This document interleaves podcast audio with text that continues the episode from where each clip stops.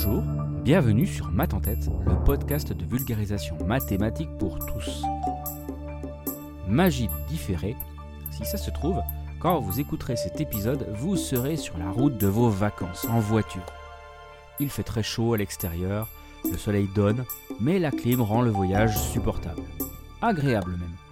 L'air pulsé génère un léger courant rafraîchissant sur votre visage. Le vrombissement du moteur est apaisant. Vous regardez vos congénères sur la route, dans leur propre bolide de métal, petites bulles de fraîcheur à propulsion thermique ou électrique. Vos idées vagabondent. Vous pensez à tout ce qu'il y a dans votre coffre la tente, les valises de vêtements, la glacière, les jeux des enfants.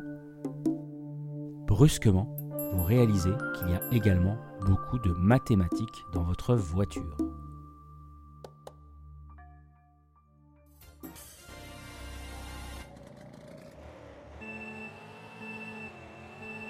Vous avez la main sur votre boîtier de vitesse, vous passez la première.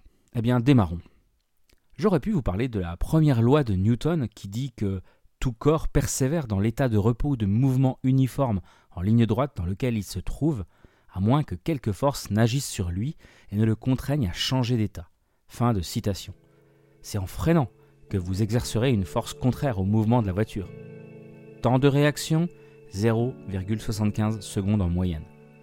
Par exemple, si vous roulez à 120 km/h, vous continuerez à avancer sur une distance d'au moins 25 mètres jusqu'à ce que vous appuyez finalement sur le frein. On vous a sûrement déjà parlé des distances de sécurité. Hein. Vous crochez la deuxième. Un peu de vecteur et une bonne dose de trigonométrie pour prendre le bon virage, celui qui fait que le pneu ne s'use pas trop vite. Eh oui, saviez-vous que les roues avant de votre véhicule ne restent pas parfaitement parallèles lorsque vous tournez le volant? Troisième, parlons un peu aérodynamisme. C'est la science qui étudie le mouvement de l'air et c'est la clé de la performance des véhicules. Et oui, en effet, plus un véhicule terrestre sera performant d'un point de vue aérodynamique, moins il consommera et donc moins il polluera. Lorsque vous doublez votre vitesse, la résistance quadruple. Ce phénomène se produit car la surface et la résistance ont une relation linéaire, alors qu'avec la vitesse, la résistance est liée de manière exponentielle. Il y a donc de l'exponentiel derrière tout ça, et même des courbes de Bézier cachées dans votre carrosserie.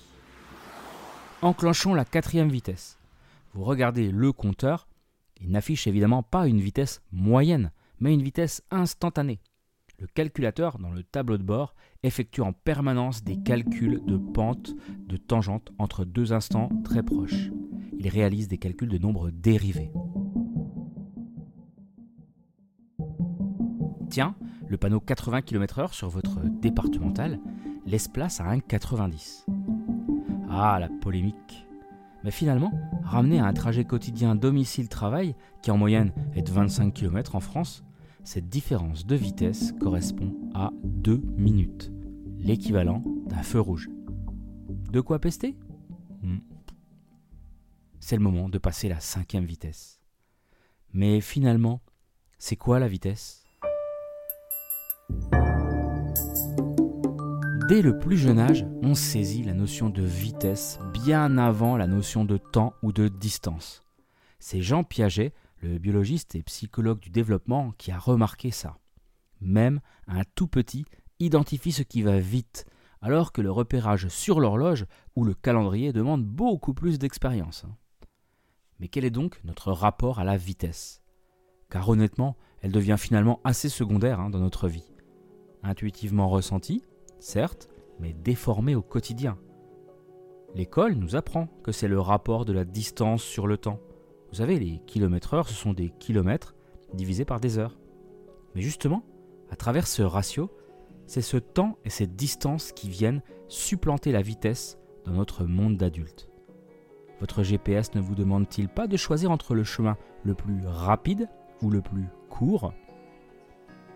Et beauté de la langue et du cerveau humain, n'en vient-on pas à formuler de jolis paradoxes tels que je suis à une heure à pied du centre-ville ou Marrakech est à 45 minutes d'avion, dont la comparaison et les rapports temps-distance sont quelque chose d'absurde. Euclide, dans ses éléments, a énoncé que le plus court chemin entre deux points est la ligne droite, et nous l'avons bien intégré. Sauf que c'est valable en géométrie plane. Or notre monde n'est pas plan. Le chemin le plus court sur le globe, c'est la géodésique. Bah oui, le chemin le plus court pour aller de Paris à New York ne peut pas être la ligne droite qui passe à travers la Terre. Il faut tenir compte de la courbure du globe. Sur votre route de montagne, tout en lacet, vous savez intuitivement que la ligne droite n'est pas le plus court chemin. Le monde est complexe et on a créé des métriques qui associent à un chemin donné une vitesse adaptée. Pour aller de votre domicile à votre lieu de vacances, vous serez déjà en voiture sur 300 km, en bateau sur 150 km, en bus sur 3 km et enfin à pied sur 200 mètres.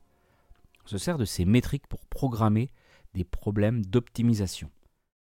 Pour rester sur l'exemple précédent, la métrique temporelle détaillera le temps de transport auto, puis le temps passé à l'embarquement dans la file d'attente, contrôle des papiers, trajet sur l'eau, évacuation des passagers et des bagages, temps piéton jusqu'à l'arrêt de bus, attente, voyage en transport en commun, puis finalement trajet à pied. On crée un modèle mathématique qu'on peut ensuite affiner et exploiter. Mais d'autres modèles ne tiennent pas en compte la distance, la vitesse ou le temps. Votre GPS, par exemple, prend en compte le coût de carburant, l'existence de péage. On peut même imaginer d'autres contraintes hein, basées sur les horaires des repas à éviter, avec les engorgements et les temps d'arrêt souvent à rallonge pendant l'heure de midi, ou d'autres contraintes basées sur l'ensoleillement, pourquoi pas, ou les horaires de nuit. Et que dire de l'année-lumière, qui, à elle seule, résume toute la complexité de ces notions. Malgré son nom poétique, L'année-lumière est une unité de distance, celle que parcourt la lumière en une année dans le vide de l'espace. Vertigineux. Ça y est, on voit la mer et les reflets du soleil qui créent un voile de chaleur sur l'horizon. Le bateau nous attend.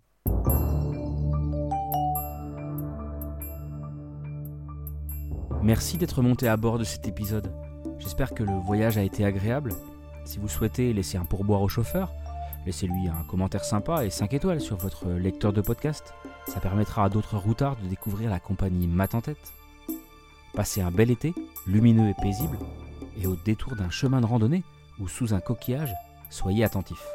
Vous pourriez bien tomber sur de petites miettes de mathématiques.